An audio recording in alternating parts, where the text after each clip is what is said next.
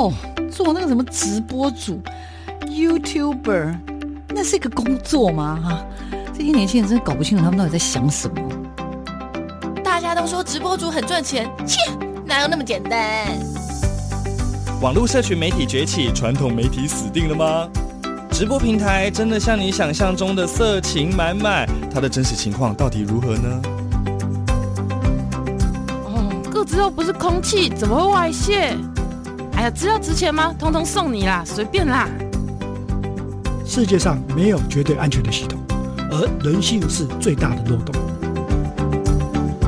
时下你不可不知的科技应用与社群发展，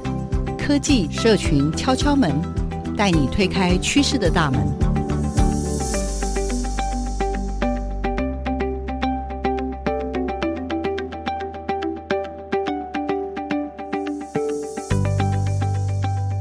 收听每个礼拜六的上午十点到十一点的科技社群敲敲门，我是主持人小黄老师。各位空中的听众朋友，大家早安！希望大家喜欢每个礼拜六的上午呢，一起在这个时段聆听。那我常常跟大家推荐的就是最棒的，就是赶快去点一杯咖啡，来一份早午餐，听我们的 podcast，你一定会真的觉得收获满满。每次呢，科技社群敲敲门都为大家找到的是。呃，有趣的主题，不管是跟科技、跟社群有关哦，那小黄老师真的很用力在找哦。那当然，当然，我也很感谢我身边的好朋友。这一次的主题，我们要特别感谢我们的这个青少年发展中心的汪汪老师，他再次做出贡献。他上次做的是我们的这个密室逃脱的相关的介绍的这个很给力的老师。那我们这次呢，老师带我们的认识的是什么样的新朋友？那小黄老师当然也是不啰嗦的去参加了。他们的活动就觉得太有趣了，一定要介绍给所有所有的听众朋友。而且最主要是，呃，我们在社群媒体里面分享的时候，有好多人敲碗说：“我也要上，我也要上，我也要知道这是什么东西。”所以今天呢，特别特别为大家邀请到的是一位啊，我真的觉得很妙、很有趣的。艺术家，但是是跟科技有关哦。那今天要跟大家介绍的是一个叫做冷光线或者所谓的霓虹灯的这样的媒材艺术哦。那这样的冷光媒材艺术呢，到底它是一个什么样的艺术？然后它又跟这个创作、跟艺术、跟科技有什么关系呢？我们今天为大家邀请到的是，就是帮我上课的老师了哈。他是来自高雄的陈婉萱陈老师。那婉萱老师呢，目前服务于 TurnSong 的。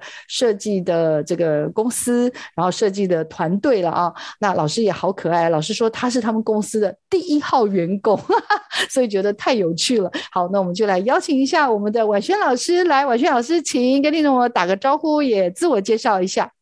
好，Hello，大家好，我是藤上的婉萱。那其实平常，哎、欸，我们都不太习惯大家称我们称呼我们为老师啊，所以大家可以叫我婉萱就好了。好，婉萱是不是？好，那婉萱没办法，因为你一日为我的老师，所以我好像不叫你老师有点困难了哈。那好啦，那重点是这样，我们要跟听众朋友先介绍一下，就是我在前段时间呢，就特别因为汪汪老师的推荐呢，哇，我就突然间看到说，嗯，这个下午要进行什么活动啊？那因为之前我看到他有在做那种有点像那种什么叫星。即迷航剑，大家那拿的那种光剑，然后，然后我想说那个很刺激，很厉害。但是他这次给我看的东西更好玩，就是那种冷光的那个作品。然后他就说，哇，他下午要开这个课，你知道我这种采访魂就上身了。这样，那这次的工作坊里面就认识了婉轩老师，还有呢也是很厉害的子英老师。那我真的有眼不识泰山，我 我今天才知道他原来他才是创办人，哈哈，真是太失礼了，太失礼了。不过没关系，我们就请婉轩老师呢来帮我们介绍。到底这种所谓的冷光媒材艺术，或者是霓虹媒材艺术，大概是一个什么样的一个概念哦？可以跟听众朋友先简单的说一下。好啊，好啊，因为那这样的话，我先跟大家简单介绍一下，就是我们这次使用的这个冷光线的艺术媒材。那其实冷光线是一种电致发光的材料的运用。那它的外观呢，其实跟我们一般看到那种，比如说我们电器的电线啊那种不太一样。它是一种就是有弹性，然后可以任意弯曲的电缆线。那我们可能听到霓虹灯或冷光线，会马上联想到是 LED，它是 L 一种 LED 灯吗？但它其实跟 LED 灯比较不一样，是因为呃 LED 灯它是属于点状的发光，就是可能我们看到比较多像那种比如说锥心牌就是会写那种偶像名称的那种，就是它的 LED 发光是点状的发光，就是会一点一点一点，那这样看起来好像图案好像比较没有那种连在一起的感觉。对，但是有别于 LED 灯，那呃冷光线跟霓虹灯它其实是属于就是线状发光体，所以它的发光源是可以一体成型的，那它的呈现方式就会比较的顺畅，也会比较的就是漂亮这样。它其实是一种就是科技致电的发光材料，那我们像冷光线呐、它就是它是由电能转为光能。然后透使它发亮，所以冷光线它的过程中是不会有热耗损的问题。那它也是一种很安全，然后又很友善的美材。嗯，我要特别跟听众朋友介绍，因为其实呢，我只是那天在做冷光线的这个 DIY 的时候，我真的觉得很开心哦。但是当我后来再去查找一些资料的时候，发现它其实是呃，像刚刚说的是一种会发光的电线。所以没有玩过的人可以稍微想想象一下，就是。你家的电线，但它是会发光的哦。然后呢，很重要的是，它也可以，因为它的这个光度很均匀、很柔和，不刺眼，而且它不会发烫哦。刚刚老师有我们的这个婉萱老师有介绍，所以它是一个很好的 DIY 的材料。那因为呢，像刚刚说，它用的是什么交流电是吗？所以电量很小。而且是很环保的一种发光的材料哈，主要当然也是他做出来的作品真的很有趣，然后也很值得大家怎么讲更进一步的认识了啦哈，所以我就很想让婉萱老师也介绍一下，就是因为婉萱老师其实我看了你跟创办人子英老师的背景，你们两个超夸张，们两个都不是 学艺术的，但是你们两个为什么会跟这种冷媒材、冷光媒材啊，这种霓虹媒材会会相遇啊？先老师先讲一下你自己。好了，好不好？你自己好啊，好啊。呃，为什么会被这样的冷光媒材给吸引？然后被他，就甚至真的我在想啊，你们应该是深深的着迷，才会以他 变成你的置业了。来跟我们分享一下你的故事。好，因为像我本身，我其实真的是一个非常喜欢霓虹灯这种迷幻感，或者是霓虹灯做出来的这样的，不管是艺术品或者是创作物，因为就会有一种不知道，我看着霓虹灯，我就会有一种被吸进去的感觉。就是好像会进到一个不同的世界去啊，所以可能有点抽象。不过我有时候可能，比如说我在路上，或者是在一些展览里面看到霓虹灯，我大概都会在前面站蛮久的时间。然后我朋友就问我说：“你到底在看什么？”我说：“这个我没有办法用讲的，我只能就是用心去意会这样子。” 对，所以那时候其实我就。因为那时候刚好我从上一份工作离开之后，我有进修了一段时间啊，那那时候刚好也要就是重新再步入职场，然后我其实跟现在公司认识，甚至是进到团队来，其实这个故事的起头还蛮奇妙的。我之前在跟别人分享的时候，很多人都。就是惊讶说，嗯，你是这样子进到公司？我就说，嗯，对啊，不用怀疑。所以那时候其实我是在找新工作的时候，因为我自己很喜欢霓虹灯嘛。那我觉得其实那时候就想说，我有没有办法把自己喜欢的事物当成是我的工作？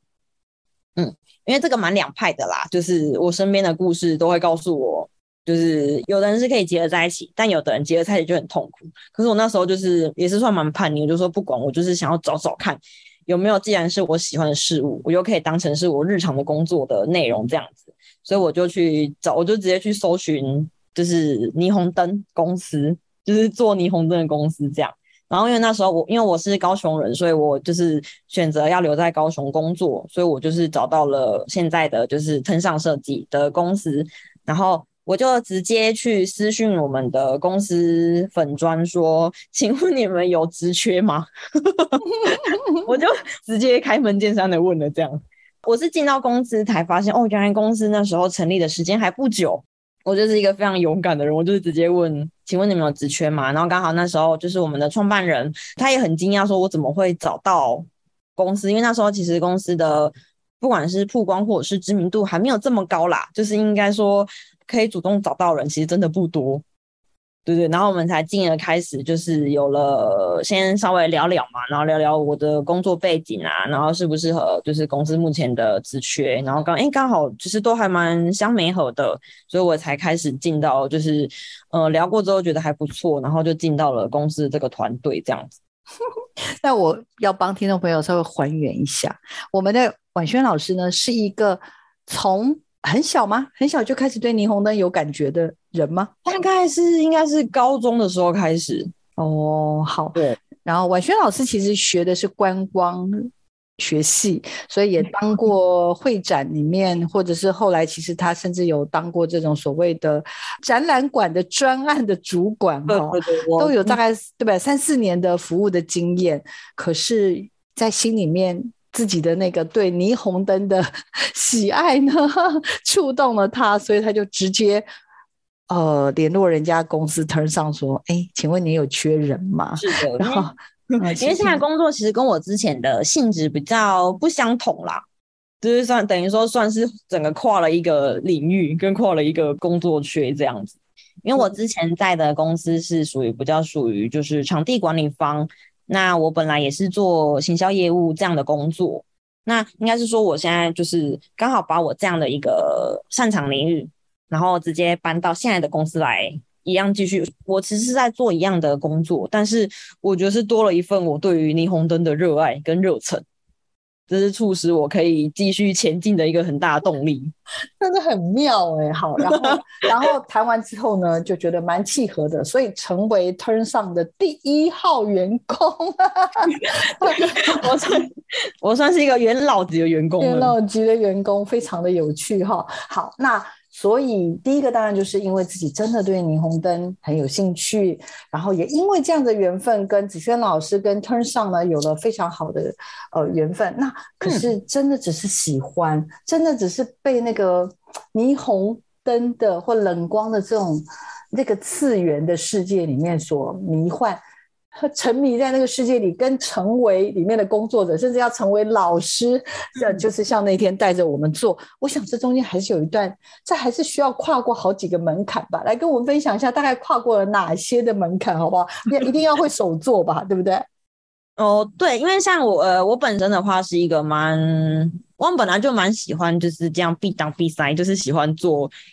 很多东西啊，就是我我很喜欢独特性这件事情。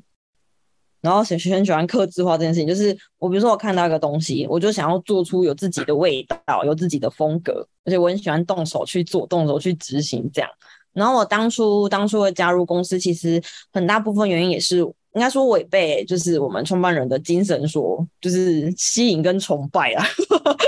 那时候就因为其实我们创办人他也是对于会发光的东西就是情有独钟，那。他偶然接触到了冷光线这个媒材，然后开始有了就是这样的一个创作灵感。那其实我们我们公司的主轴，我们的精神其实很简单，我们就是希望说，就是我们的精神可以像是太阳一样这样发光发热。所以其实我们品牌的 logo 也是一颗太阳，对对对，就是一样发光发热。那我们就是象征希望，希望可以就是温暖所有的，不管是阴影或者是说一些不好的人事物。那更重要的是，我们希望把就是复杂的东西简单化，可以更亲近到就是大家的生活当中。因为往往我们其实看到很多，比如说一些想要尝试的事情，可是我们的第一印象可能就会觉得，哇，这个东西好像很难，或者是这个东西我好像达不，就是没有办法做到。可是我反而是我我的性格反而是反过来啊，就是越少人接触的东西，或者是越困难的东西，我就越想要去试试看。我跟创办人之间，我们其实也有一种就是革命情感啦，因为毕竟公司刚起步、刚创业，总是会有比较辛苦的时候。我觉得应该也是因为这样子，不断的就是我跟创办人之间不断的就是磨合，然后互相讨论。重要的是，我们就是交流一些，比如说不管是诶经营上的理念啊，或者说是一些就是想法这样子。我觉得不断的去激荡啦。冷光线其实大家一开始。对于冷光线这个东西，就因为可能大家没有接触过，或者是没看过，就会不了解它，嗯、所以就会就会觉得说，嗯，你不过就是一条会发光的电线，那这个到底有什么好玩的？或者是这个也可以拿来当成是一个就是商品嘛？这样子，其实身边还蛮多质疑的声音，这样，对对对、嗯、啊，当然，我觉得我们也都会有一段就是怀疑自己的时候。嗯嗯、就是当然，这么多反对的声音，或者是这么多质疑的声音，当然我们也会想说，就是要继续坚持下去嘛？还是说要就是进而果断放弃什么的。可是好家在是，我觉得我们两个互相扶持，就是尽管有了这些，就是尽管有了这些，就是不一样的杂音。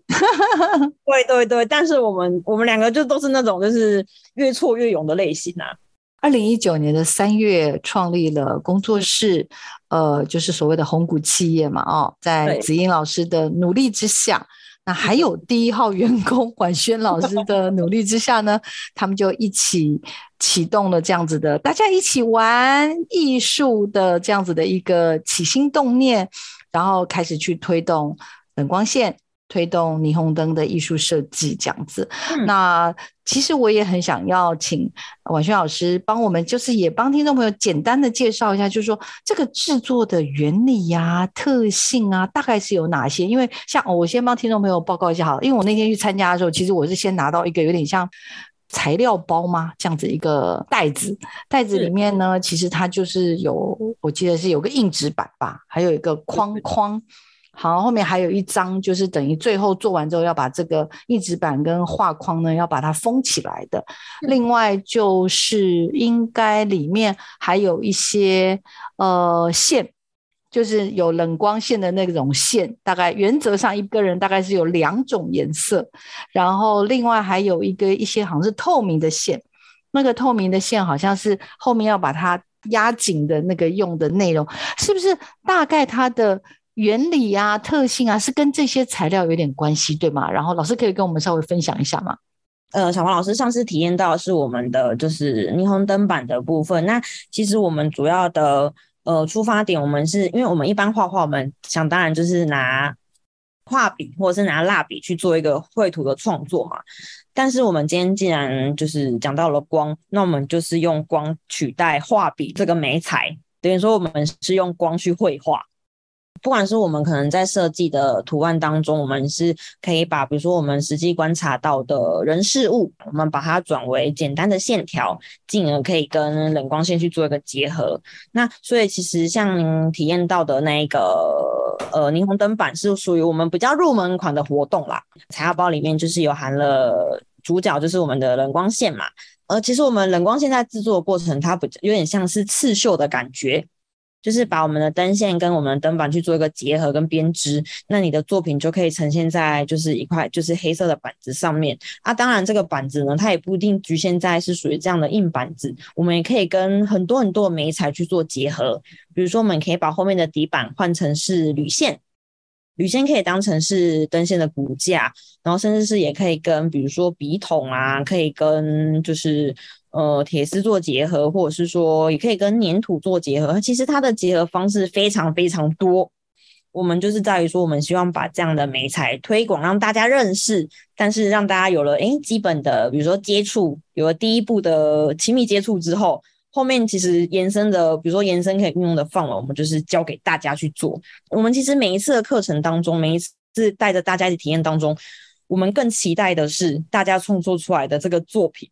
它的呈现方式是什么样子？因为尽管我们做出来的图案是一样的，但是真的就是，比如说图案是长一样没错，可是大家做出来的还是都长不一样，还是一定都不一样，就是都更带有着个人的特色这样。嗯嗯，哇！我一直以为像我们那天用的就是硬纸板，然后黑色的，那我们就在上面有点像刺绣一样，呃，把这个冷光线把它穿进去，像那个像像缝线一样，把它缝在这个黑色的上面。可是刚刚这样听起来，它还可以放在其他的媒材上，比如说您刚刚说什么铁丝，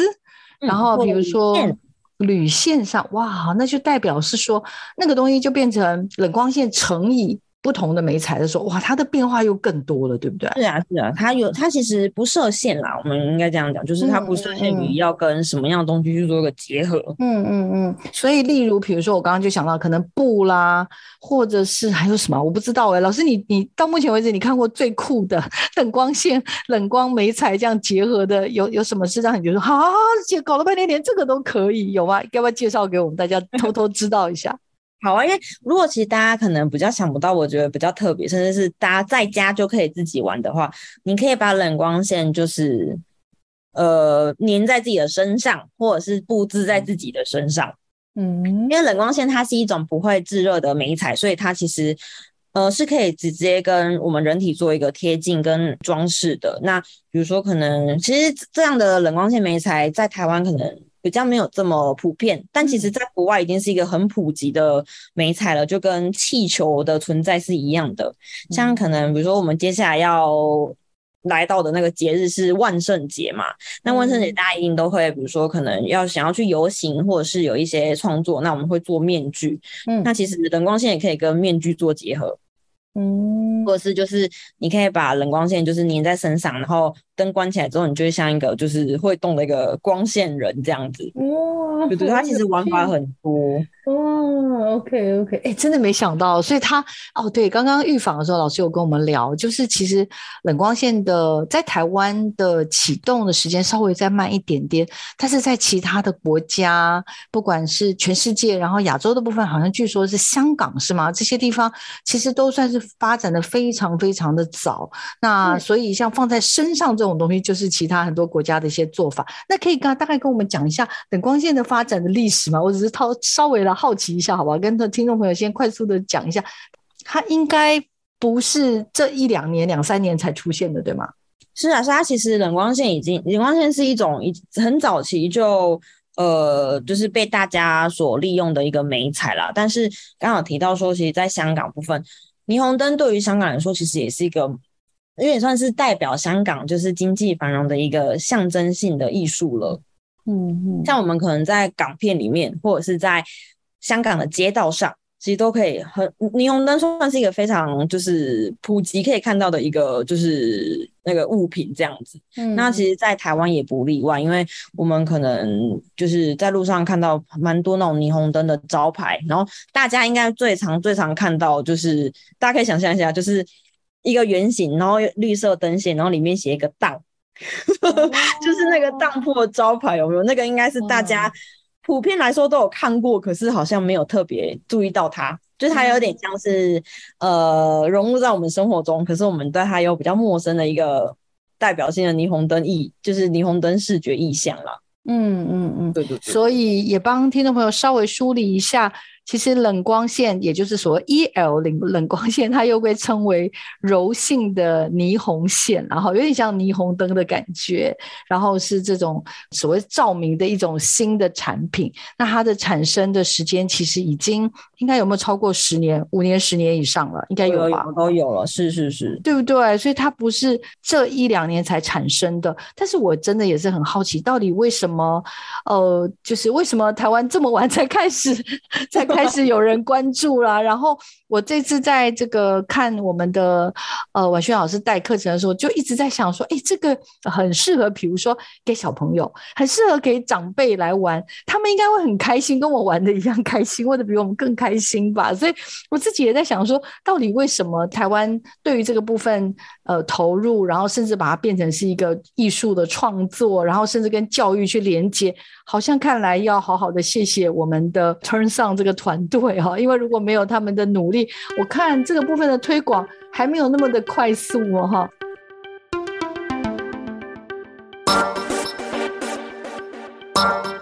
生活中有哪些科技知识与应用呢？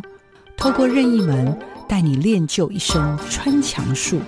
悠游于科技资讯的银河宇宙。科技任意门，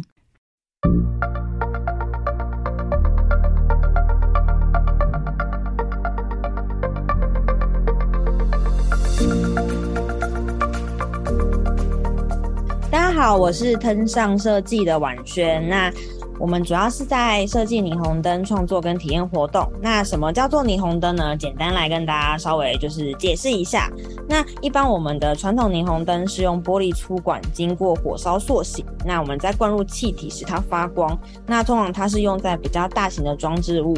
跟大家就是简单讲解一下什么叫做软性霓虹，它其实就是要仿造我们就是工艺的霓玻璃霓虹这样的一个效果。那它是用 LED 去结合我们的霓虹胶条，那它可以做出来的效果其实就是跟霓虹灯是不相上下的。那霓虹灯比较多，可能看到是属于大型装饰物以及招牌的运用上。那我们现在把它运用在我们的手作体验呢，我们用的就是冷光线这样的一个媒材。那冷光线它其实光线是一个非常柔和的一个光线，那它的用电量也非常的少，那它是一个不会发热的一个美彩，所以它是非常友善也非常安全，很适合大家自己 DIY 去运用。也希望就是透过大家这样的一个了解，然后大家可以亲自去体验到冷光跟霓虹的美好，甚至去创作出属于自己的一个霓虹宣言，或者是创作出属于自己的一个霓虹艺术品。这样你了解什么是软性霓虹跟冷光线了吗？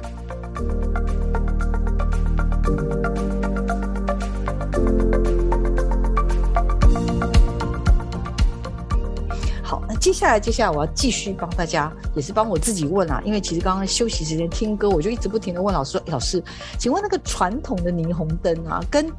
这个你这次教我做的，不管是冷光线或者所谓的软性的霓虹啊，因为我在网络上查找，这是很多的名词在这边 很复杂。那我想说，应该大家跟我一样都不太懂，对不对？所以我们就有请婉瑄老师来帮我们解释一下。哎，这个玻璃霓虹。”软性霓虹、冷光线在中间据说是有点关系的啦。好，我们请王学老师，请说。好的，好的。那呃，大家的疑问可能会是说，哎，就是到底霓虹灯它到底是一个什么样的东西？那其实刚刚呃上段也有跟大家提到说，我们比较耳熟能详知道是香港街道上这种五光十色的招牌。那其实这样的招牌就是会属于传统的霓虹灯，它的制作其实是透由玻璃的粗管经由火烧塑形。那它里面的发光是透由气体让它发光的，气体通电让它发光。所以其实它有它灌入不同的气体会有不同的就是颜色呈现。那它通常会运用在是比较大型的装事物或者是街道的招牌，但其实现在科技逐渐日新月异，那呃加上玻璃灯管，它其实呃因为里面是灌气体嘛，所以它可能会有比如说安全的疑虑，或者是说。呃，有一些，因为它毕竟是化学气体，所以可能会有一些就是环境污染的疑虑等等的。嗯、加上它的维修其实非常的不容易，因为它是玻璃做嘛。其实大家知道，玻璃是一个算是蛮容易被破坏的一个材料。嗯、那玻璃灯管它如果比如说它可能是一个小转角，或者说是一个小地方破掉了，那通常整组的作品就没有办法再使用。基本上来说也不太可能做维修啦，变成说你就是要整组重新换成新的。那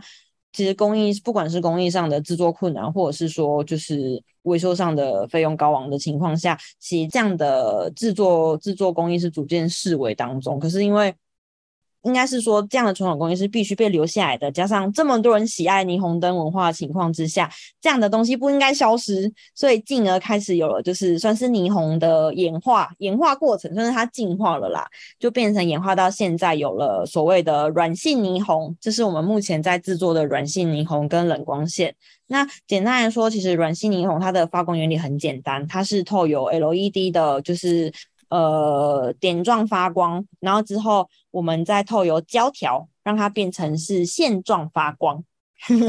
就是 它本来是下面我们我们是 LED 的，就是灯条去结合我们的霓虹灯条，那等于说你大家看到的呈现方式就是一样，它是整条的灯条都会去做一个发光的状态，这样。嗯，那我们手做的部分呢？我们如果是自己要做的话，那就是冷光线这样的媒材，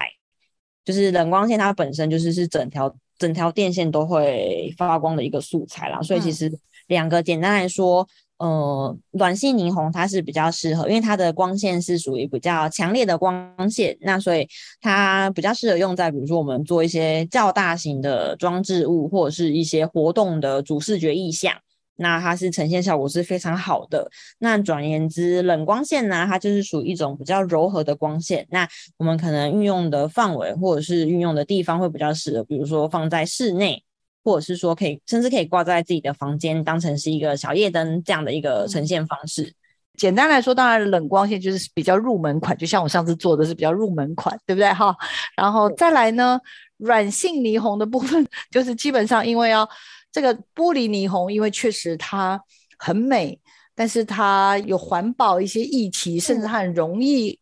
怎么讲维护不容易，所以才会有这种所谓的软性霓虹的出现。那然后你软性霓虹呢，其实它需要下面需要有一些承载的东西。那目前目前现在开展出来就是用压克力在下面去承接，那上面呢，当然还是会放一些所谓的这个叫做什么 LED 灯，小小的一点点灯在上面。可是，在灯的上面再压。加所谓的这个软性的霓虹在上面，所以呢，当这个作品如果比较大一幅的话，例如例如它可能是我看到老师有给我们看的，就是像之前的那个台南盐水的月津港，像那种比较大的这种展场，对吧？那个应该在港边嘛，是不是这样？对对对，像其实台南的月津港灯节是每一年算是当地蛮著名的一个就是灯节活动，嗯，那。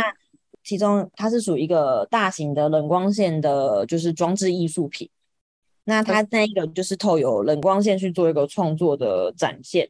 诶，它是软性霓虹吗？还是冷光线？是冷光线。月津港这个作品是一个台南的艺术家。Oh. 就是他将生活中常见的街景透由光线的线条呈现出来，那样就是让游游客有一种在夜空中作画的感觉。他等于说把他呃想要呈现的这样的一个街景直接搬到我们的就是台湾来，在月津港去做一个呈现这样子。那希望大家可以透由就是感受灯光带来的趣味，更加认识他想要表达的意涵。嗯，所以大家如果有去台南的月津港灯节看到的那个，就是冷光线的作品。那这边要介绍的呢，就会是二零二二年台湾灯会的时候，那个使用的叫什么？台湾梦，那个应该就是软性霓虹灯了吧？老师请教一下。对，对，对，像台湾梦，这其实是在那个高雄，就是博二那边的一个大型的装置艺术品。那其实台湾梦这个装置艺术品是由艺术家李文正先生的，就是改造之下创作出的一个非常符合台湾味的一个，就是算是一个大型的装置艺术品了。那它里面是霓虹灯结合，就是超过七十面台湾街头常常见到的一些招牌，就是展现了十足的台湾，就是台湾味这样子。嗯嗯，所以他那个的作品就是所谓的用软性霓虹完成的，对吗？是吧？对对对，这个就是用霓虹去完成的。嗯，那它就会像使用到我们刚刚说的，下面可能就会用到亚克力，要会用到 LED 灯，以及呢软性的霓虹在上面，然后让它发光。所以我就说。很可怕的原因，就是因为子怡老师跟婉萱老师都不是学科学的，都不是学 艺术创作，但是都要搞清楚这些东西是什么。只是因为他们沉迷于霓虹之中，所以呢，就会越走越深入了哈。好，那再来，我就想要请教一下我们的婉萱老师。婉萱老师，你觉得像我这次参与啊，那我就哎，里面有很多是年轻人，然后也有像我这种年长者，但是我甚至都会觉得，哎，如果长辈可能超过八十岁的人来做，搞不好他们应该也会玩得很开心吧。所以我真的很好奇，就是目前目前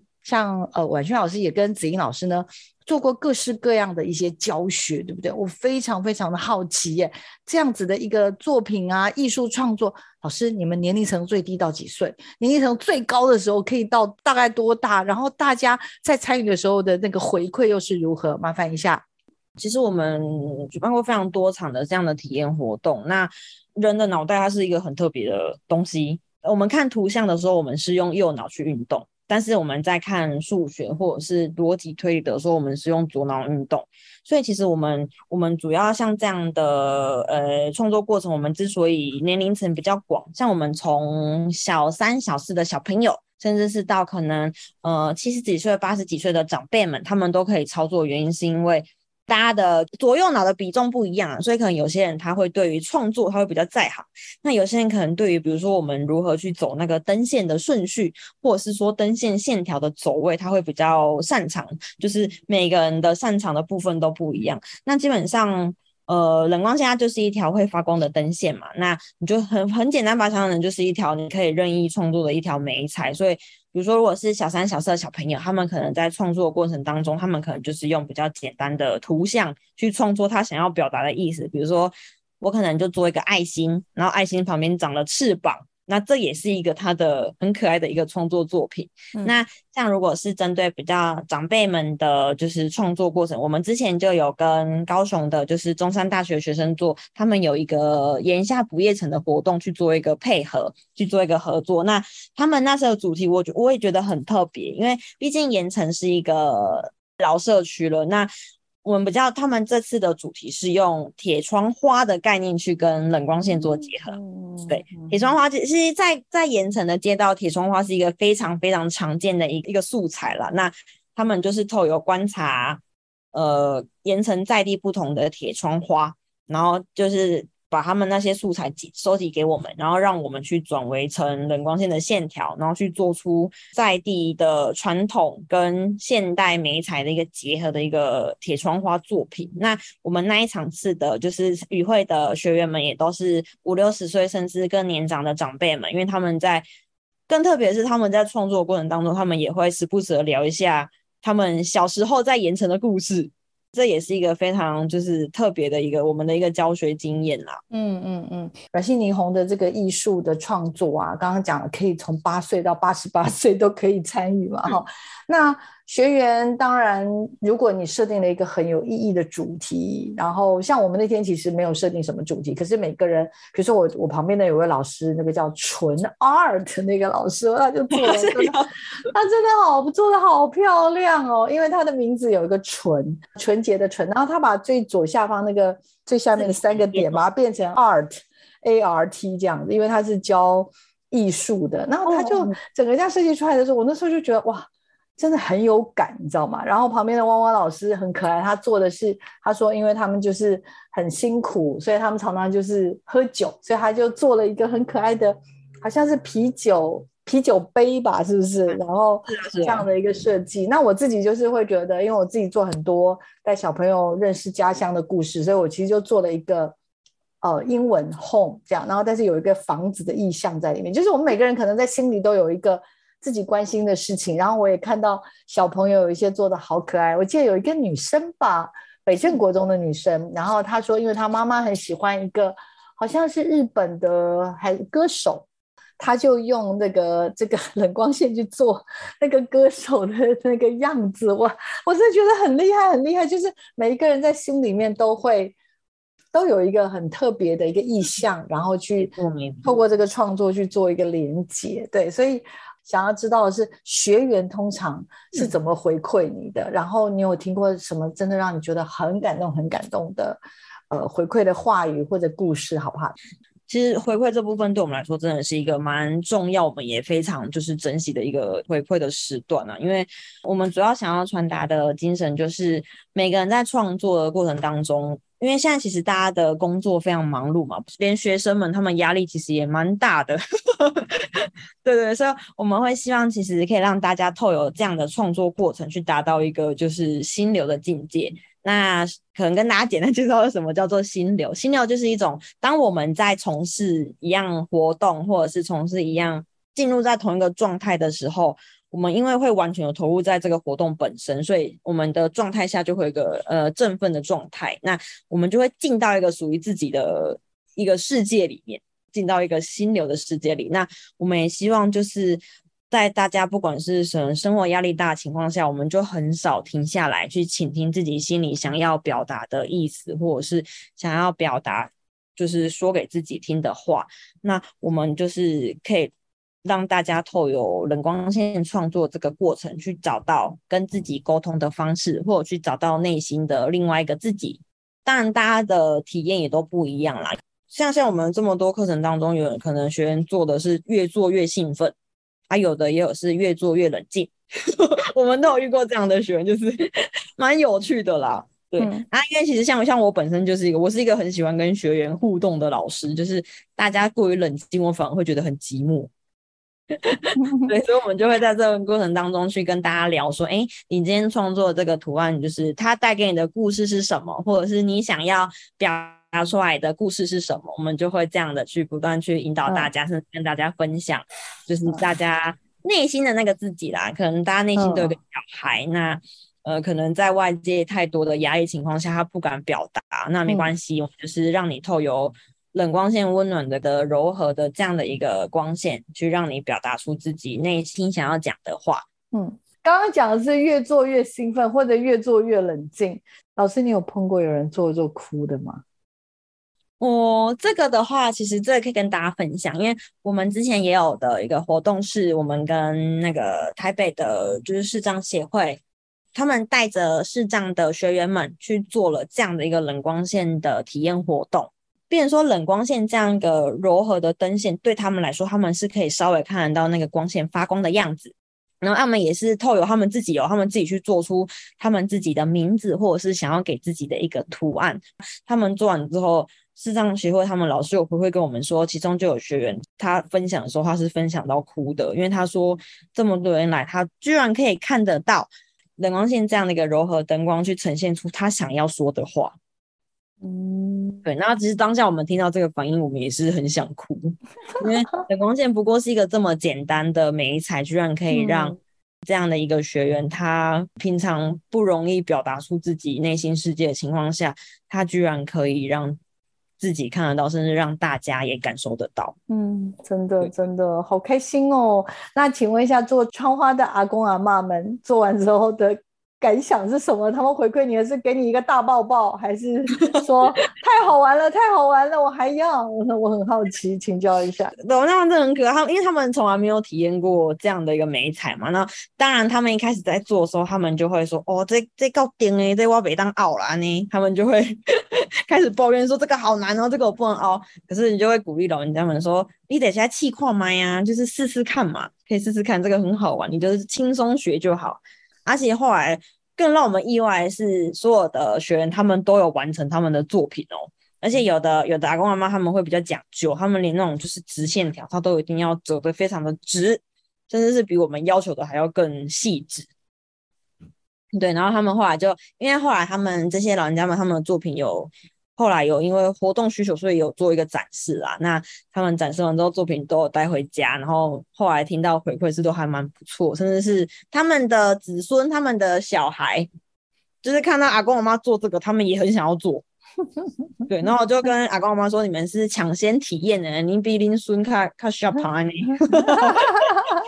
对啊，我其实我就是一直觉得，当我在做的时候，我也是像刚刚老师说的那个心流啊，像某种程度可以了解，因为像我那天本来是要去做采访嘛，然后我其实只是我有跟汪汪老师说，我不好意思占用大家的。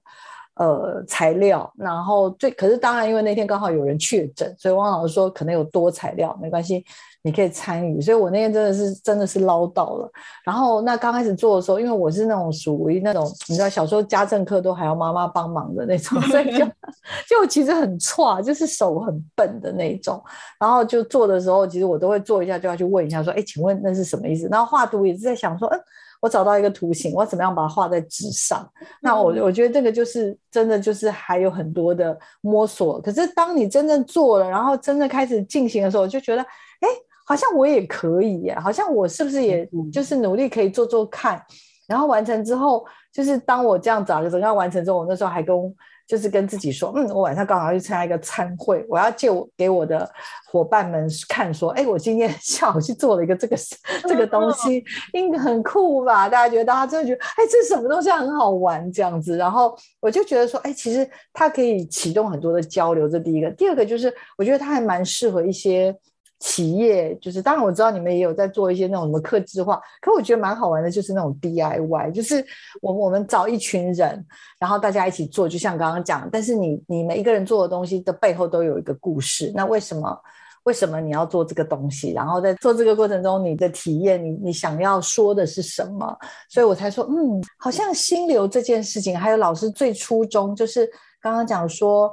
希望用冷光霓虹作为开始。利用这个特性，利用我们冷光媒材的特性来引领每一个人都能够达到疗愈自我的效果，然后甚至把艺术跟我们的生活去做结合，得到快乐。我这次也很谢谢汪汪老师帮我引荐了婉瑄老师，然后有机会完成了我人生的第一个冷光艺术的作品哦。很好奇，老师请教一下，这种霓虹冷光这样的媒材的创作教学，对你来说，我知道当然你是一个美梦成真啦，但是如果如果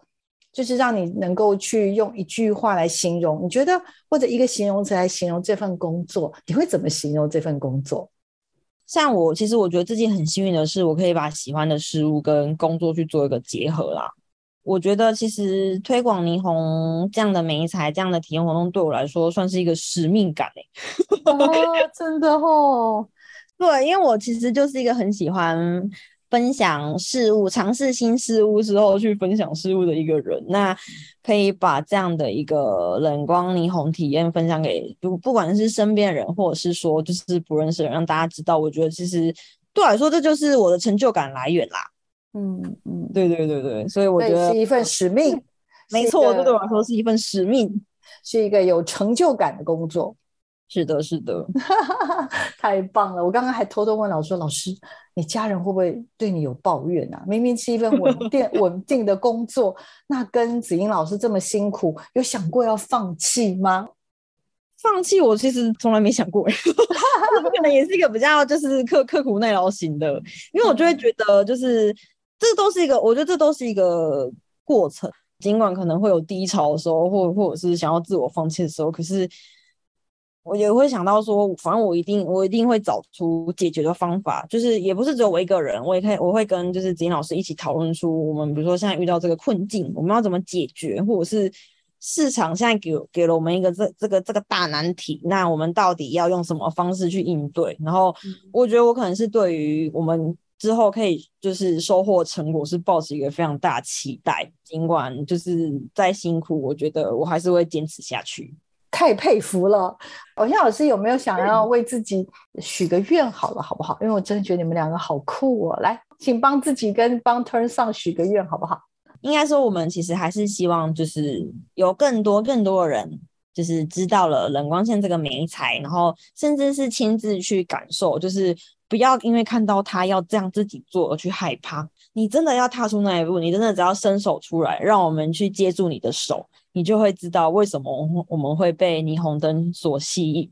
要请大家可以追踪我们的 IG，我们的 IG 账号是 Turn 上 Design，就是 Turn 上设计。那麻烦大家帮我打 Turn 上 Design，或者是我们也有脸书。那我们的脸书就是 Turn 上设计，都欢迎大家可以追踪我们，然后帮我们按赞。我们其实都有不断有新的作品出来啦，我们也有很多的活动资讯哦，也都会曝光在上面。嗯，所以我们北中南都会去哦。嗯、我们是有在高雄，北中南也都会定期都有。课程或者是体验活动在曝光，那如果大家只要有点兴趣，你可以揪你的亲朋好友啊，就是也可以揪爸妈一起来啊，亲子体验啊，我觉得都非常欢迎大家来跟我们一起体验，就是霓虹灯的美好。